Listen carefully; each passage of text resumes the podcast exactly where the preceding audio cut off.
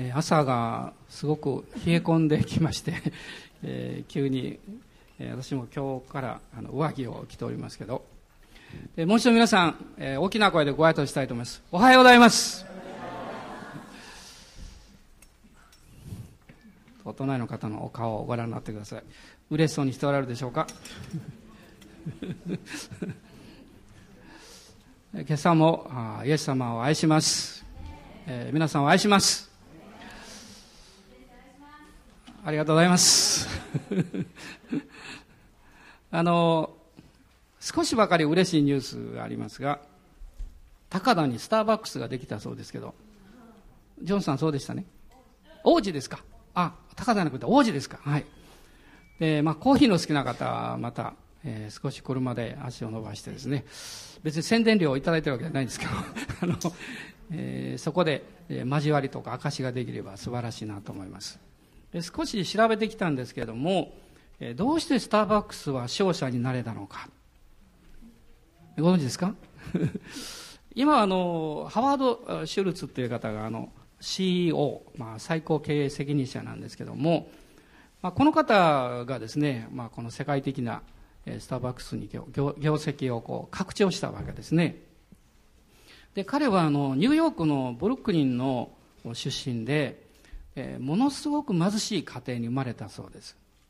でお父さんも、まあ、あの毎日の労働の中でですね何よりもこう自尊心を打ち砕かれた生活をしておられた。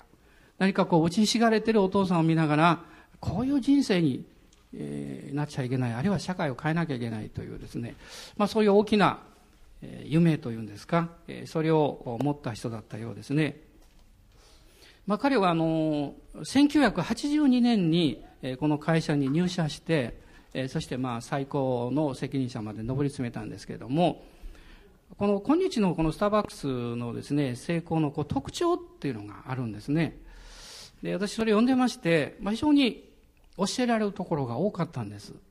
で今日は別に経営者セミナーじゃありませんけど、あの少しね、そう拾い上げたところを皆さんにご紹介したいと思いますね。まあ、8つか9つぐらいあるんですけれども、まず一つは、あの、マーケティングにほとんどお金をかけない。まあ、宣伝とかそういうことにあまりお金かけないでですね、社員教育にお金をかける。えそれから、社員に敬意と品位を持って接する。まあ、上司がですね、部下に対して偉そうにしたり、そういうことしないっていうわけですねえ。それから、お客と会社の信頼関係を大切にする。そして、100%偽りがなく誠実であること。これは、あの、最高責任者の、まあ、一つのこう生き方なんですね。そして、リーダーも、時にはある程度の弱さを見せ、本心を他人と共有すること。えー、抑えきれないほどの熱意と情熱が必要である。えー、そして、継続的な成功を収めるためには、個人的な犠牲も払わなければならない。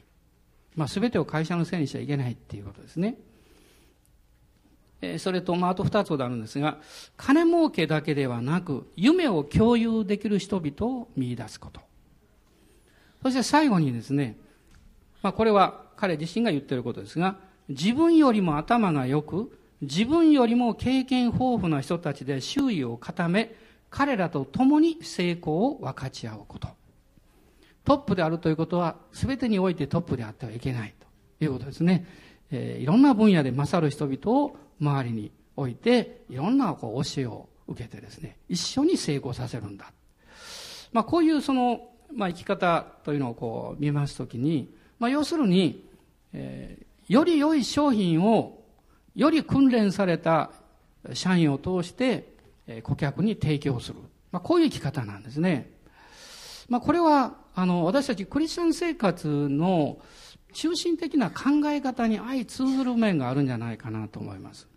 まあ、伝道においても、あるいは私の生き方においてもですね、どうすれば成功するかということではなくて、まず、この福音をよく知るということ、福音がどんなに素晴らしいかということをよく知ること。私たちが信じている神様がどれほど素晴らしい方であるかということを、御言葉からよくこう学び、経験すること。そして、私たち自身が良い実を結ぶことのできる良い木になること。実を結ぶことに力を入れるんじゃなくて、良い木になるために力を注ぐ。えまあ、こういう原則というものを私はこれ読みながらもう一度この考えさせられたんですね。今日どうでしょうか？皆さん、ハッピーでしょうか？変な質問を急にしますが。I'm happy, you are happy というですね。あの、私がそういう質問するときですね、何かこう感情においてもいろんな面においてうまくいってますか？という意味ではないんです。そうじゃなくって、私はイエス・キリストを信じている私を見つめていますということなんです。私の環境は変わるんですね。環境が変わる、状況も変わります。そして私の感覚も感じ方も変わります。でもイエス・キリストを信じている自分を見つめることです。どうでしょうか？アーメンでしょうか？どうぞ皆さんもう一度お隣の方、お隣の方のね、兄弟姉妹をご覧になってね、その人じゃなくて、その人を見てるんですけど、イエス様を信じてるその人をご覧になってください。そして拍手してあげてください。ね、本当に感謝ですよ。あなたがいるから私がいるんですから。一緒に感謝したいと思いますね。あの、英語のことわざの中にですね、こういう言葉があるんだそうですね。finders keepers。Finders keepers。まあ、find と見つけることでしょ。keep っていうのはまあ、確保するというかね、そういう意味ですけど、まあ、これは一つのことわざのような内容で、えー、拾ったものは自分のもの という意味なんですね。拾ったものは自分のもの。で、この外国の方たちが日本に来まして、まあ一つこの驚くことはですね、まあ日本の警察には、あの、落とし物をこう遺失物コーナーっていうのがあるんですね。なんとこの警視庁にはですね、毎年数百万個の落とし物が来るんだそうです。それに埋もれてしまう。大変なんですが、でもその海外の人たち驚くことはですね、日本人はどうして拾ったものを届けるんだっていうことなんです。私たちにとって当たり前のことなんですけど、そうじゃないです。ね、finders keepers。拾ったものは私のものです。でも日本に来ますと、この同じ言葉の捉え方が変わってきます。それは、拾う人と保管する人です。ね、キープっていうのは保管するという意味を持っています。だから、見つける人と保管する人。まあ同じ言葉でも、私たちが持つ文化とか生き方によって内容というものは変わってくるわけですよ。今日どうでしょうか？皆さんが信じているこの聖書の神様。ね、ここにいらっしゃる方ほとんど、あるいは今、あの、中継で礼拝していらっしゃる方もそうだと思いますが、もうほとんどですね、この聖書の神様は信じていると思うんです。でも、あなたにとって、あなたが信じている神様との関係、あるいはその神様はどういう神様なんでしょうか？これは重要だと思いますよ。で、誠の神様を信じていても、その人の解釈によって、その信じてる神様がどういう神様なのかということが違ってくるわけです。ね、例えばこういうふうになるかもわかりません。ある人にとって、神様は確かにおられるんだけど、まあ私には、人間には関係のない存在だ。ね、まあかつてこういう、えー、まあ、哲学がありました。これ、理心論というんですけども、神は存在する。天地万物を作られたけども、あとは法則を作ってそのまま委ねられたんで、神は何の干渉もなさらない。まあ、ここから様々な異端というものが実は生まれてきたんですけどね。もしあなたがですね、いや、神様信じてるよって。でも、私の生活には何の関係もないんだよ。という信じ方もあり得るんですね。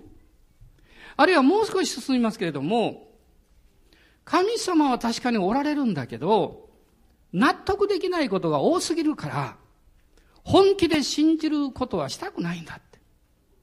まあ別の言い方をすると、あまりにも嫌なことや悪いことや辛いことが生活やこの世界に多すぎて、本当に神様を心から信じようとすると、なぜそういうことがあるの？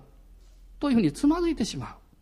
つまり、神様はおられるけれども、良い神様ではないんじゃないか。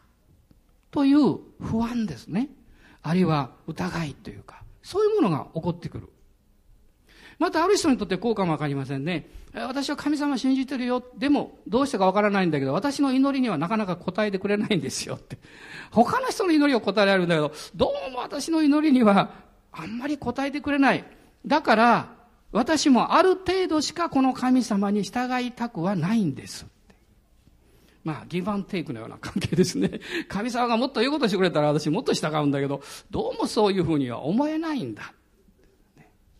このヤコブの手紙の中に、えー、こういう言葉が実は書かれています。これは今日の中心のメッセージの御言葉じゃないんですけど、まあ、2章の19節です。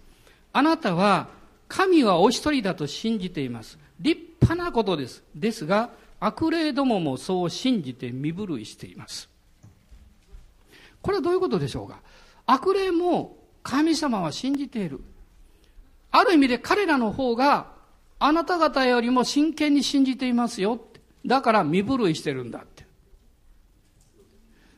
皆さん、誠の神様のことを考えたときに、身震いした経験があるでしょうか？これはどういう経験かっていうと、神様の清い御臨在に触れて、本当に私は罪深い人間だということを心から感じたということです。まあ、悪霊がそんな風に感じてるわけじゃないですよ。でも、私たちにとってはそういう経験というものが非常に必要ですね。その時に、あ、私の信じてる神様はすごい方、良い方なんですね。素晴らしい方なんです。でも、清い神様なんだ。こういうふうに神様が分かってくると、もう一つの信じ方になります。神様は良い方で、私が愛されている、この方によって愛されているということを私は心から信じていますよ、ということです。まあ今日皆さんがどういうふうに神様を理解しているか、信じているか、あるいは昨日と今日は少しムードによって、えー、様子が変わってるんだということもあり得るかもわかりませんね。で、私はこの礼拝が終わるまでにですね、私たちみんなが、この神様、私たちが信じてる神様はすごい方であって、私は愛されてるんだって。そう信じ直したいと思っています。あるいはこの信じ、こういうふうに信じていることを確信したいと思います。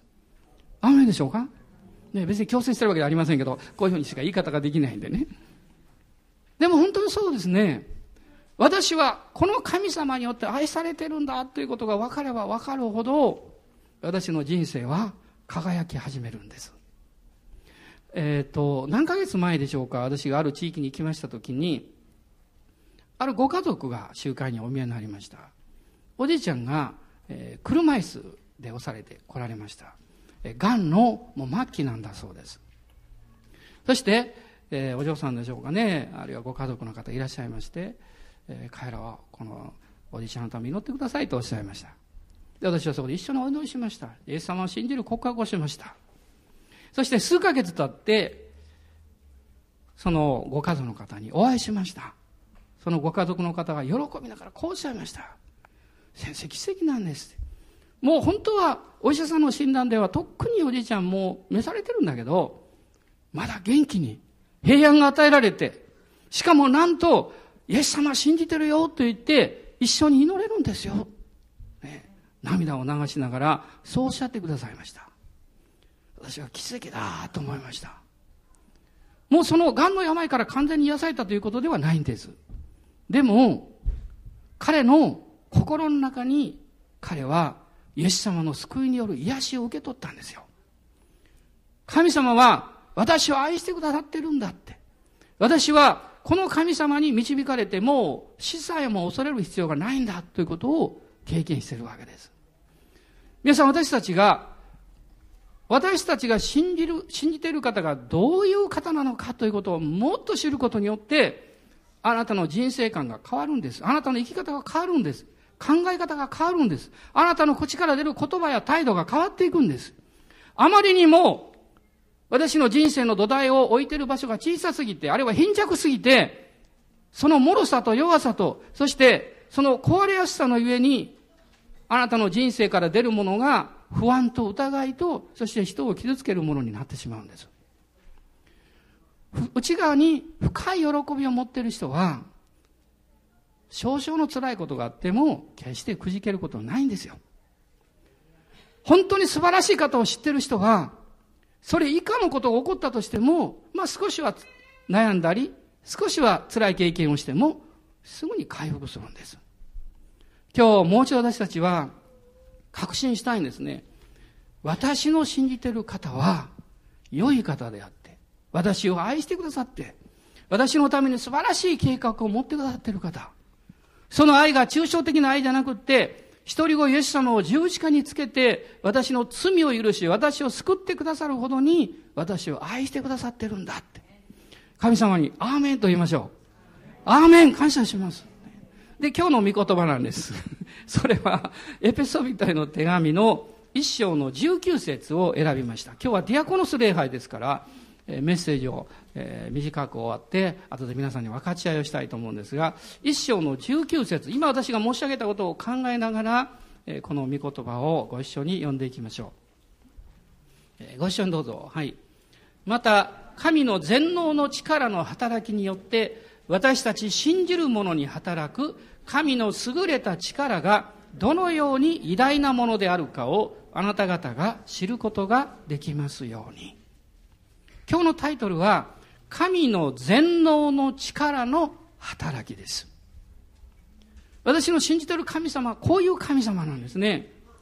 で、聖書を見ていきますと、神様がどういう方かということを表している、まあ、神様の特徴というんですかね、えー、わかりやすい言葉が3つあるんです。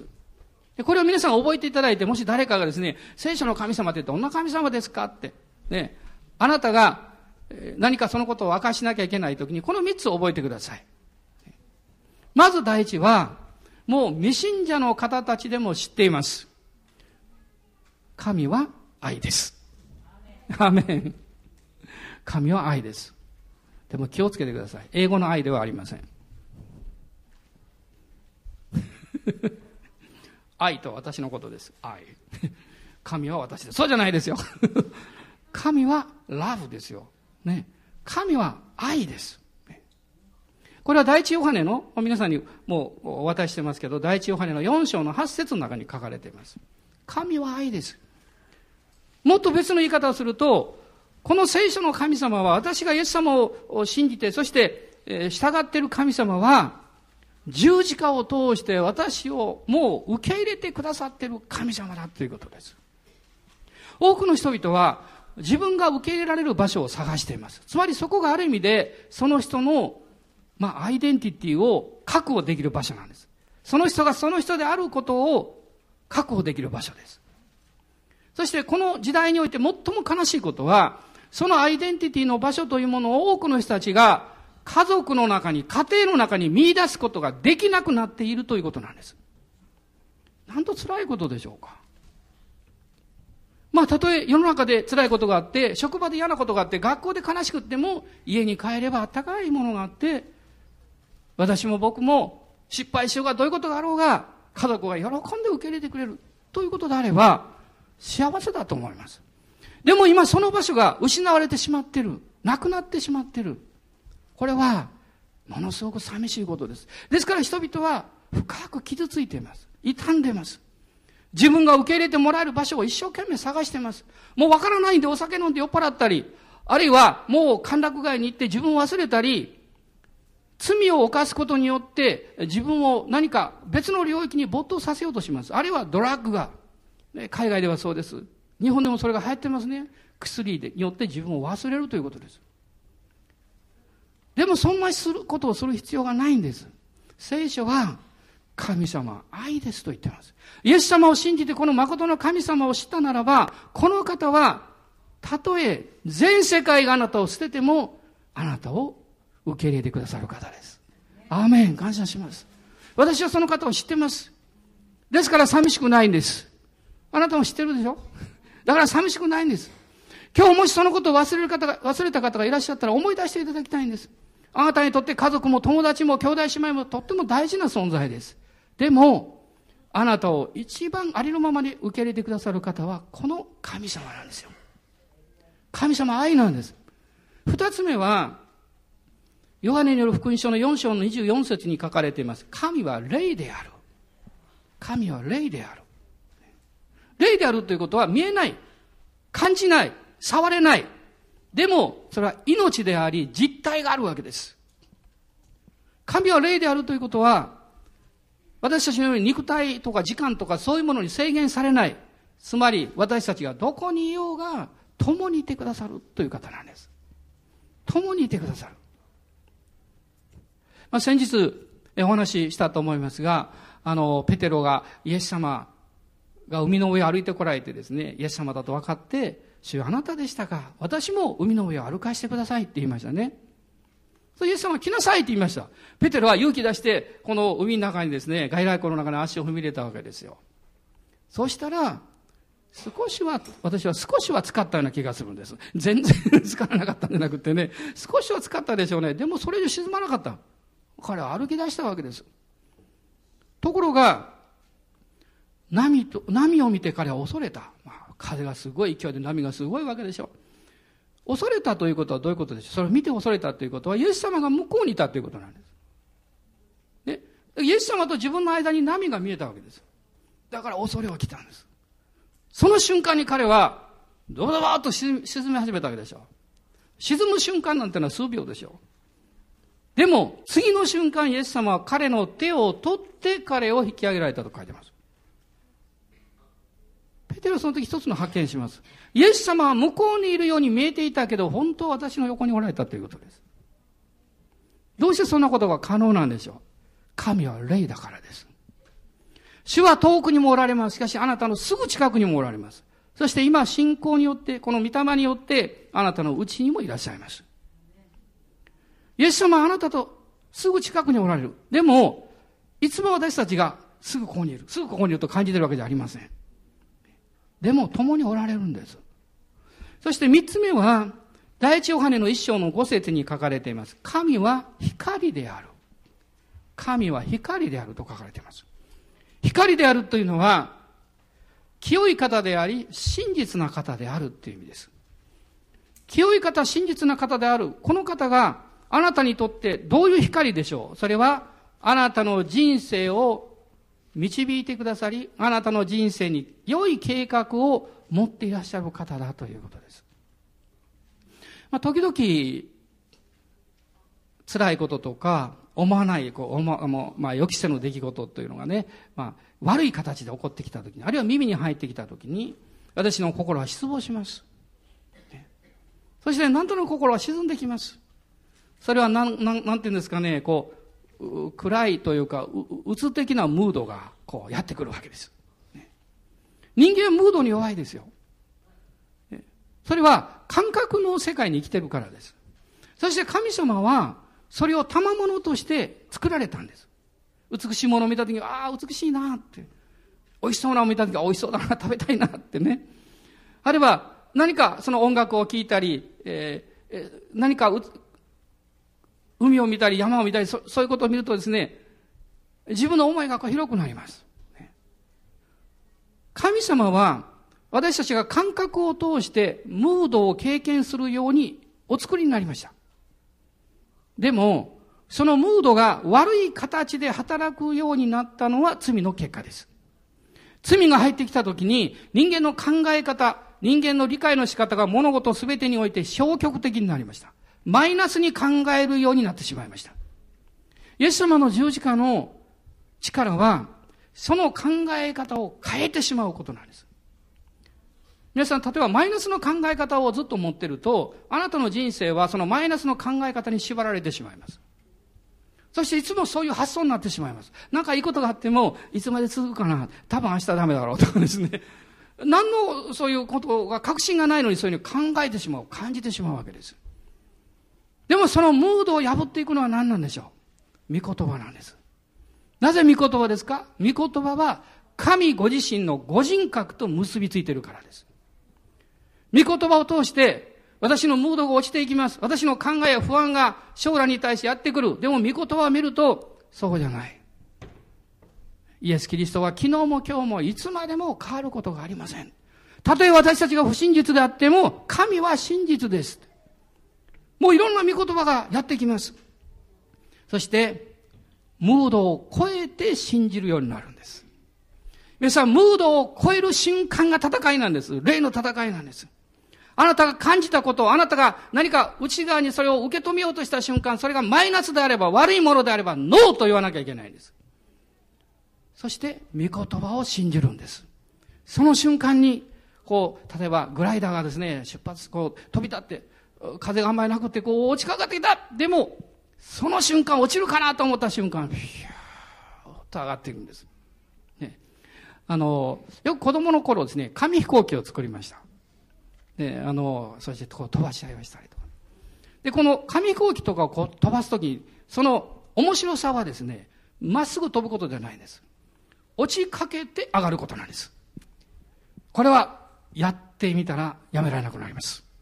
こうしてですね、ピューッと投げますと飛行機がピューッといって、スーッと落ちるんです。落ちた瞬間に、ふわーって上がっていくんです。上がった時に、要するにまあ小さな気流ですね、空気がこう支えてくれて、そして遠くに飛んでいくんです。ある意味で私たちの霊的な状態は、まず肉の死を経験するんです。気流から落ちていくんです。そして十字架に行くんです。そしてそこから精霊によって、ふーっと飛び上がるんです。どうでしょうか？いや、私落ちるの嫌って。もう少しでも落ちるのはどうも苦手ってね、みんなそうですよ。ね。皆さんの中で例えばジェットコースター好きな方、どのくらいいらっしゃいますか？ああいう類のものが好きな方。あ、結構おらおられると思いますね。私も昔はそんなに苦手ではありませんでした。でも少しお腹が出てきましたからどうも苦手になりました。どうも自分が分離するような経験を まあそれと年齢もあるんでしょうね。もしこのジェットコースターがですね、上がりっぱなしだったらどうなんですか？最後どこ行くんですか？いわゆるこう山みたいにこう行ってこう降りるだけだったらどうですか？大したことないでしょ？こうなる。ね。しかも裏返ったりですね。見てるだけですね。もう、これは大変だって思うような。ね。登ったり降りたり、登ったり降りたり。でも乗る人はみんな知ってるんです。必ず最後はちゃんと安全に着くと。そうですね。もし皆さんがジェットコースターのどっか遊園地行って、このジェットコースターね、最後まで行くかどうかわかりませんよ。途中で落っこちるかもわかりません。そんなこと言われてですね、誰も乗らないと思いますよ。まあもちろん事故が起こるっていうこともあり得るんですけど、普通そんなこと誰も考えてません。皆さん、私たちがイエス様を信じるってのはそういうことなんですよ。イエス様を信じるということ、神様を信頼して歩むということは、ずっとうまくいくことじゃないんです。上がったり降りたり上がったり降りたり、時にはこう何か半回転、半回転したりですね。もう足元が見えなくなったって、うわーっと落ちるんです。でもその時どういう経験しますか？御言葉言ってますよ。下には永遠の見てがあるって。神様の見ては受け止めておられる。もうあなたを受け止めたいんです。でも途中で助けて助けてって言うからこれを経験できないんです。落ちる時は霊的にですよ。失望したり、落ちる時は主に信頼して落ちてください。イエス様もあなたよりもっと低いところに下ってくださったロマ書の10章に書いてます。最も深いところに下ってくださったあなたはそれ以上落ちることは絶対ないんです。どんなに高く上がっていっても傲慢ならないでください。イエス様は最も高いところに登られた。私たちは御言葉を信じて、イエス様の十字架にしっかりつながって、そしてこの方と共に歩んでいくんです。神様は、あなたにとって愛であり、そして霊であり、清い方、光である方なんです。で私たちが神様を信じるときに神の全能の力というのは、この一章のエペソ書19節に書かれておりましたが、私たち信じる者に働いてくださると書かれています。信じる者に働いてくださる。これは、こういうふうに解釈できるかなと私は昨べ思っておりました。それはですね、神様は全能の力を持っておられる神様。こう書かれています。そしてその力をあなたや私を通して働かせたいと願っておられる。ここに神の意志があるんです。神が見業をなさるときにそ、それは偶然ということは決してないんです。神の意志があるんです。それを、御言葉を信じることは、神の意志を信じることなんです。神がそのことを願っておられる。私を持ちようとしておられる。私の人生に奇跡を起こしたいと願っておられる。それを信じることです。そして、神様を恐れ信頼する人々の信仰を通して神はその力を表すことがおできになるということです。これは神の原則、あるいは神の方法と言ってもいいんです。出エジプト記の一章を読みますと、非常に興味深いことが書かれているんです。この出エジプト記の一章の前半というのは、イスラエルの民がエジプトで増え広がって、そしてヨセフの時代の王様も知りました。ヨセフももちろん当然おりません。迫害が始まったんです。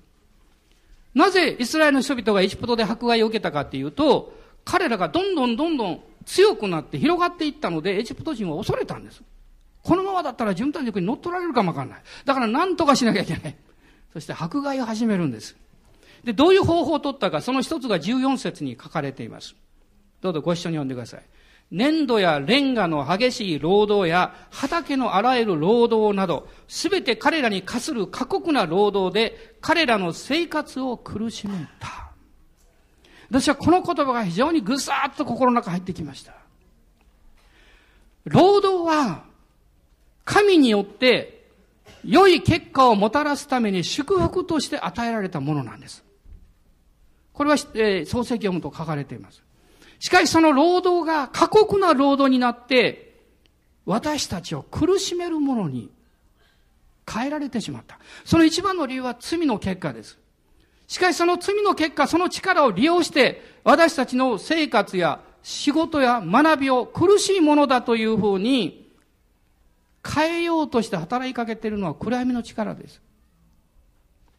神様はあなたの労働を祝福したいと思ってます。あなたの人生を祝福したいと思ってます。ですから、私たちが神様に祝福されて自分の人生、その仕事であれ、学びであれ、それをやり遂げることができるんだということを信じたときに、たとえそれが過酷な労働であっても、100%の苦しみにはならないということなんです。私はかつては、ひどいこの、えー、宣教地、もう迫害やですね、生活が大変なところに行く宣教師の方たちの気持ちがわかりませんでした。まあ、わからなかったというよりも、ああ、私にはできないって。どう、どうしてああいう情熱や愛を持つことができるんだろうと、不思議でしょうがなかったんです。でも今は少しわかるようになりました。それは二つの理由があるということを発見したんです。一つは、彼らが自分で行きたいと思って行ってるわけじゃなくて、神様から召されて、呼ばれて行ってるということです。どうでしょうか？あなたは、あなたの職場に呼ばれてることをご存知ですか？あなたが今の人生のプロセスの中で、今学ぶように召されてることをご存知ですか？あなたの今の人生のそのプロセスの中で、もう本当に忙しい子育てとか、あるいは介護とか、そういうことの状況の中に置かれている。神があなたをそこに召されているんだということをご存知ですか？もしその点に気がつかなければ、なんで私ここ行かなきゃいけないなんでこんなことやらなきゃいけないんだろう？やりたいこといっぱいあるのにと思ってしまいます。おそらく私たちの人生の中でみんなが発見することは、本当にやりたいことをもっと自由にできる時なんかないんだということです。残念ながら。この問題が解決したらと思うと、次のことが起こってくるんです。このことが解決したらもっと自由にこれができるのにと思うと、別のことが起こってくるんです。そして私たちはこう思うんです。なんと自分の人生は嫌なことだらけだろうかって。身動きできない不自由な人生ばかりだろうかって。果たしてそうなんでしょうか？本当はそうじゃないんですよ。本当はそうじゃない。神様があなたをその場所に召されて、その状況に召されて、その場所を祝福の場所に変えるようにあなたを派遣していらっしゃるんです。3分の1ぐらいの方がうなずいていらっしゃいます。ね。でも、そのように私たちがその場所を信じようとするならば、それを見たいと思うならば、今日の御言葉が必要です。全能の神が私の人生を握り、私の置かれているこの人生を通して働いていらっしゃるということを信じることですよ。そして、この私たちが置かれていることが良いことであり、あればやらねばいけないことであったとしても、それを苦しみだと感じさせられている間はあなたは敵に騙されています。そう考えちゃいけないんです。あなたの中から喜びや恵みや幸せであるということを奪おうとして敵はいつもあなたの心から盗んでるんです。意欲を盗むんです。熱意を盗むんです。情熱を、ね、盗むんです。あなたの心を痛めて優しさや、あなたの寛容さや、あなたの愛を奪おうとしてるんです。騙されちゃいけない。だからイエス様おっしゃったんですよ。盗人が来るのは、あなたから盗み、そしてあなたを殺し滅ぼすためだって。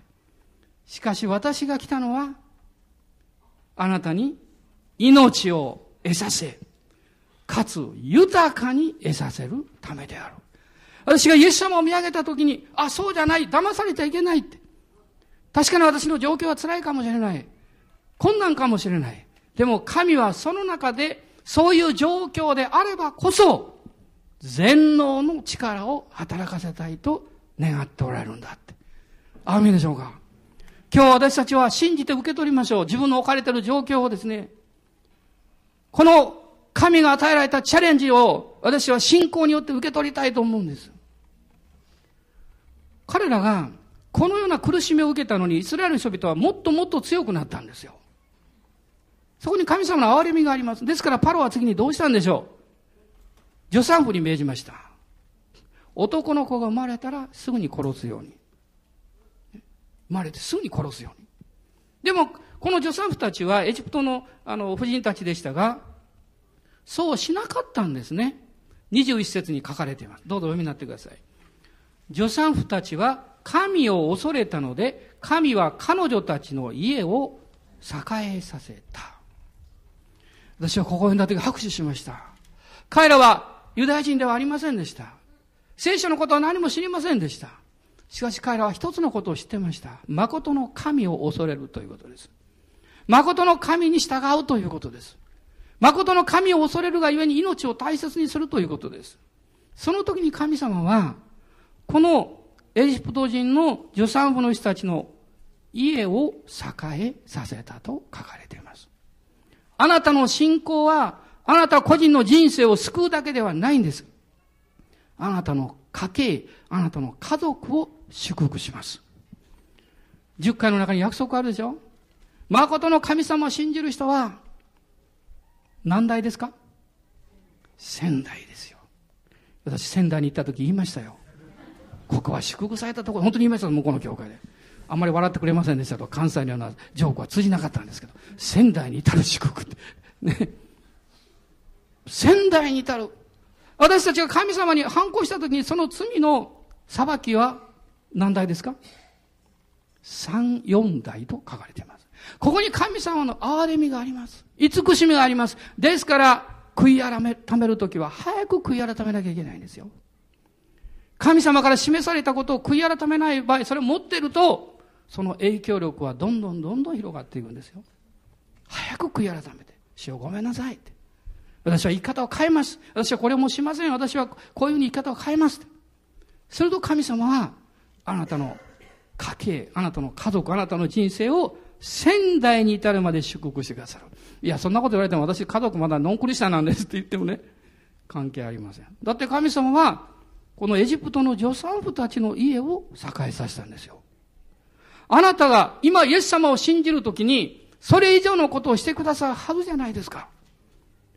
だからまず信じましょう。まず信じるんです。あなたの信仰を通してあなたの家族が祝福されているんだっていうことです。神は全能の力をそのように働かしたいんです。この力がどのように働いていくんでしょうか今日は三つのことをここに書きました。一つは、創造性と知恵に満ちておられるということです。ヤコブ書の一章の五節を見ますと、知恵の必要な人は求めなさいと書かれています。皆さんどうですか？先週一週間振り返って、皆さんの生活の中で、ああ、これどうしたらいいだろう、知恵が欲しいなと思った方、どのくらいいらっしゃいますか、そのことも思わなかった もうしょうがないと思ったんですかでも皆さん、問題を解決しようという考え方の持ってる人は必ずどうしたらいいだろうかと考えます。ある人はもう、その前で諦めてしまいます。もうそうなんだと思ってしまいます。そうじゃないんです。どうしたら解決できるかを考えなきゃいけません。その時に私たちは知恵を求めるんです。主よ、知恵を与えてください。どのように選んだらいいんですかどのように決断したらいいんですかどういうふうに言葉を伝えたらいいんですか神様は迷いとか悩みの中で助けを必要とする人に助けを与えてくださる。これが神の優れた力ですよ。二つ目は、弱さの中に働いてくださる麗しい方であるということです。第二コリント12章の9節10節よくご存知でしょう。神様の恵みは私たちの弱いところに働かれると書かれています。そして私が弱い時にこそ、弱いのである。そうじゃないですよ。弱い時にこそ強いのである。あなたが強くなるんじゃないです。イエス様の力があなたを通して働いてくださるんです。失望や悲しみを経験します。毎日1回2回挫折感も経験するでしょう。しかし私たちはこの方に求めるときに、全能の力を求めるときに主が力を与えてくださいます。もう一つは、この神様の優れた力はあなたの人生に許しと愛をもう惜しみなく与えてくださいます。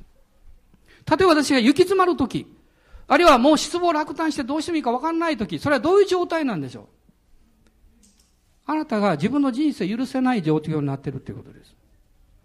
あなたの置かれている環境を許すことができない状況に置かれてしまっているということです。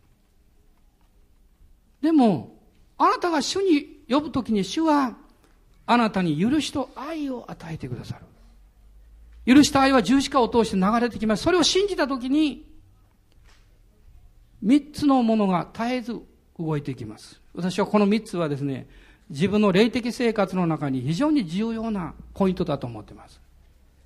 まず最初は愛です。ラブ。神様の愛が流れてきます。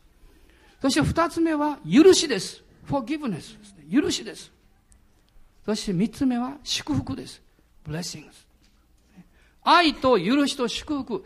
この、まあ、神様の良い法則、この原則というものがあなたの人生の中を流れ始めるんですよ。神は許しの神だからです。世界中どこを探しても、ご自分の御子を一人子をですね、犠牲に捧げたような犠牲を通して愛を表してくださった神様や宗教はどこにもないんです。キリスト教だけなんです。これは誠の神様だからです。神あなたの人生を愛し、愛し、そして許してくださいます。主にあなたの人生を委ねていくときにそこに力が現れてきます。そしてその中で、精霊に導かれることが分かってきます。神様と深くつながったときに、御霊に導かれる声はあなたの中に強く響いてきます。精霊が普通導かれるときにですね、大体3つの方法を取られます。どれかです。一つは、御言葉を通して導かれるということです。二つ目は、あなたの心の中に何か印象的な思いとか考えが突然入ってきます。三つ目は、文字通りあなたに語られます。あなたは声を聞きます。通常、どれかによって導かれます。もちろんその中に夢を見るとか、幻を見るとかいうことも入ってきます。しかし神様があなたの中に語られるときに、あなたはなぜかわからないんですけど、それに従わざるを得ないような何か強烈な力を感じます。他の人が辞めたらって言っても、いや、私はここ行かなきゃいけない。こうしなきゃいけないと感じます。主の愛と許しが、その困難な状況の扉を開いていくように導きます。今朝私はあの、まあ日曜日の朝も、え何か、え大切な連絡があったらいけないと思ってメールをいつも開くんですけども、今朝開きましたらカメルーンからメールが届いておりました。私の知人ですが、えー、よくメールくださるんです。で、彼がですね、この証をパスタ読んでくださいって書いて送ってくれました。そこにはこういう証が載ってました。ある少年の方とその息子さん、11歳の息子さんが、日曜日の午後にいつもトラクトを配ってたんだそうです。礼拝が終わりますと、街に出かけて行って、まあ、田舎の方の教会なんですね。トラクトを配っていた。ある日ですね、もうすごく寒い日があって、その日曜日の午後に、その息子がお父さんに言ったそうです。パパ、今日も出かけるよねって。そお父さんが、いや、今日はすごく寒いし、もう空があまり良くないから大雨降りそうだから今日はやめておこうって。で、彼がですね、いや、僕は行きたいって。いや、今日はやめておこうって。いや、僕は行きたいですね。どうしてもいいもんだから、それじゃ分かったで。いつもよりもトラクトを少なくして、じゃあ気をつけて行ってらっしゃいって。男の子は言ったんです。一軒一軒訪問しながら、そしてベルを鳴らすんですね。ピンポン鳴らしてですね、えー、教会から来ましたって、こう渡すわけです。彼が配っていって、一枚だけ残った。その一枚をですね、どの家に配ろうかと思って、ある程度、まあ、外れに一軒の家があって、彼がベルを押した。誰も出てこない。もしもしって言っても誰も出てこない。彼は帰ろうと思ったんです。でもどうしても帰れない。またベルを押した。誰も出てこない。またベルを押した。誰も出てこない。そのうちに彼は戸を開けたんです。開いてたんです。そしてびっくりしたんです。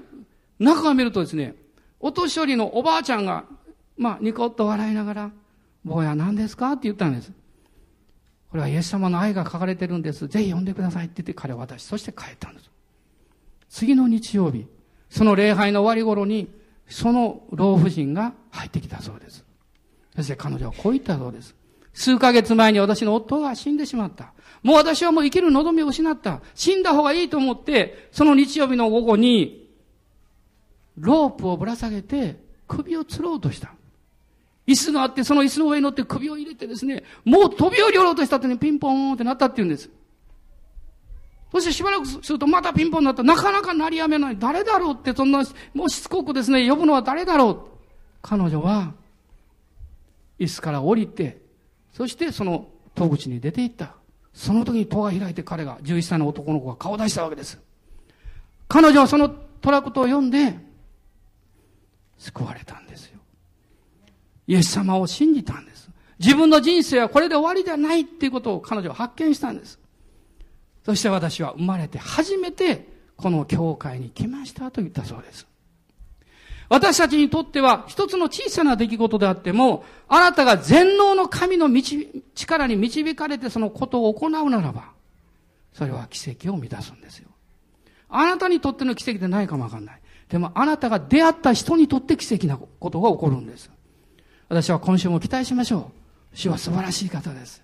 アーメン。感謝します。今お祈りします。今立ち上がりましょう。立ち上がって感謝を捧げましょう。今まで不信仰だったことを悔い改めましょう。平凡な信じ方しかしていなかったことを悔い改めましょう。御言葉からもっと聞いて、そして熱心に主と交わりをして、そして主に導かれる人生を送りましょう。神様あなたを用いたいと願っていらっしゃるんです。ハレルヤ。今一緒に祈りましょう。アーメン。感謝します。ハレルヤ。主が私たちを今日も選んでくださり、導いてくださいました。感謝します。感謝します。感謝します。今、自分自身を油注いで、信仰の告白してください。そしてあなたの両隣にいる人を祝福してください。アーメン感謝します。イエス・キリストの皆によって油注ぎます。兄弟姉妹たち油注ぎます。自分自身油注ぎます。どうぞ心の目を開いてください。全能の神の力をこの週も毎日毎日経験できるように導いてください。主よ、素晴らしいあなたをもっと知ることができるように、そこに命をかけることができるように、私の人生をかけることができるように、主がどうぞ導いてください。ハレルヤ。感謝します。感謝します。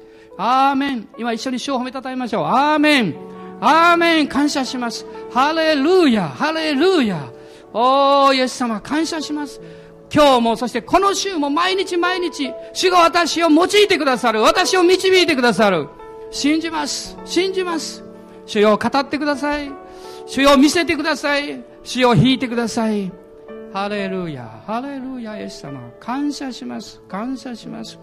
アーメン、アーメン、アーメン、アーメン。イエス・キリストの皆によって祝福します。アーメン、アーメン。もう一度イエス様に大きな拍手いただきましょう。アレルヤ、感謝します。どうぞお座りください。アーメン。